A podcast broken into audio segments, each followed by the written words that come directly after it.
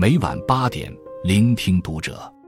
各位听友们，读者原创专栏现已全新上线，关注读者首页即可收听。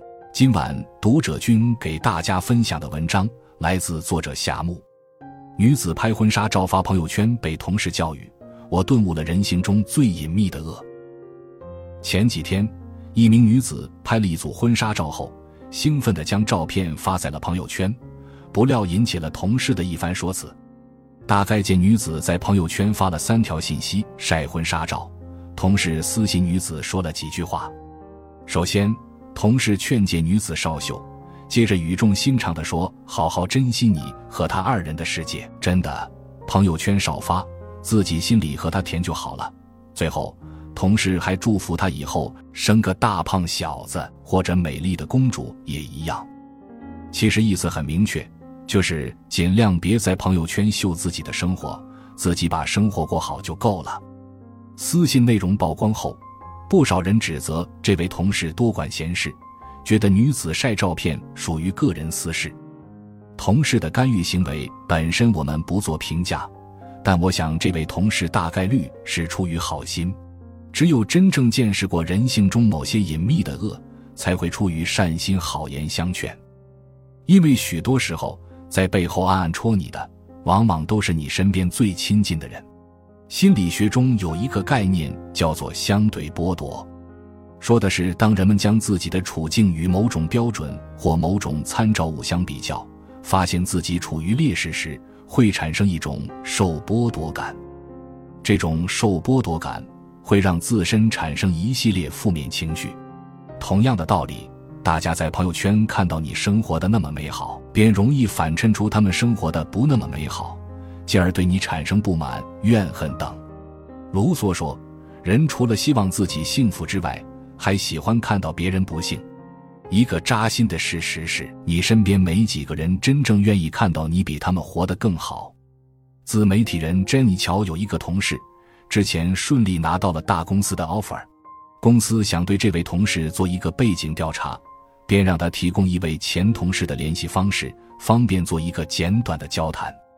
这位同事下意识的就把之前公司里与他相处最要好的一位同事的联系方式给了公司的人力，不料公司人力与这位前同事的交谈，让他的形象大打折扣。原来，这位前同事在与公司人力的交谈中。说了许多抹黑他的话，而其中很多事情是子虚乌有、凭空捏造的。他对此愤愤不已，也十分不解，自己与这位前同事并不存在任何竞争关系，也无利益关系，为何他要如此污蔑自己，见不得自己好？后来经旁人提点，他才把这件事想明白。前段时间，这位前同事刚买了房，又面临裁员风险。个人处境非常糟糕，而他又偏偏缺心眼，在前同事面前丝毫不遮掩自己拿到手的大 offer。三傻大闹宝莱坞里说：“当你的朋友失败时，你会很难过；当你的朋友成功时，你会更难过。”大抵说的就是这种感受。拒绝平庸里有这样一句话：“很多时候，我们为什么嫉妒别人的成功？”正是因为知道可以做成一件事，又不愿意去做，然后对自己的懒惰和无能产生愤怒，只能靠嫉妒和诋毁来平衡。嫉妒产生的心理或许很复杂，但不可否认，它给我们带来的伤害是巨大的。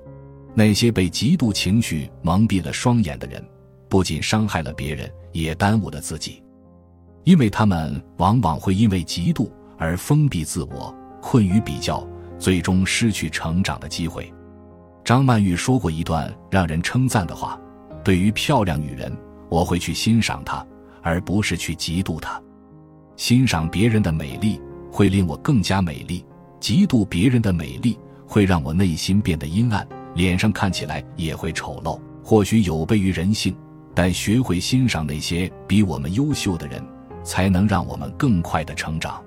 当你有嫉妒之心时，”与其眼巴巴的各种羡慕、嫉妒、恨，不如审视自身问题并付诸行动。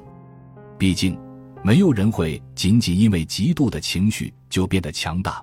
相反，陷入嫉妒的漩涡，你会变得更加愤怒和自卑。但当你经由嫉妒发现了自身的不足，进而弥补自身的不足，慢慢的超越那个曾经的自己时，你就会变得强大起来。最后，献上吴青峰说过的一段话：当你花时间嫉妒别人、攻击别人的时候，这分钟的生命，对方已经又进化成更好的人了。不用见不得别人好，但千万要见不得自己不好。心存善念，温柔以对。我为你欢呼，那些一直在让自己变得更好的人。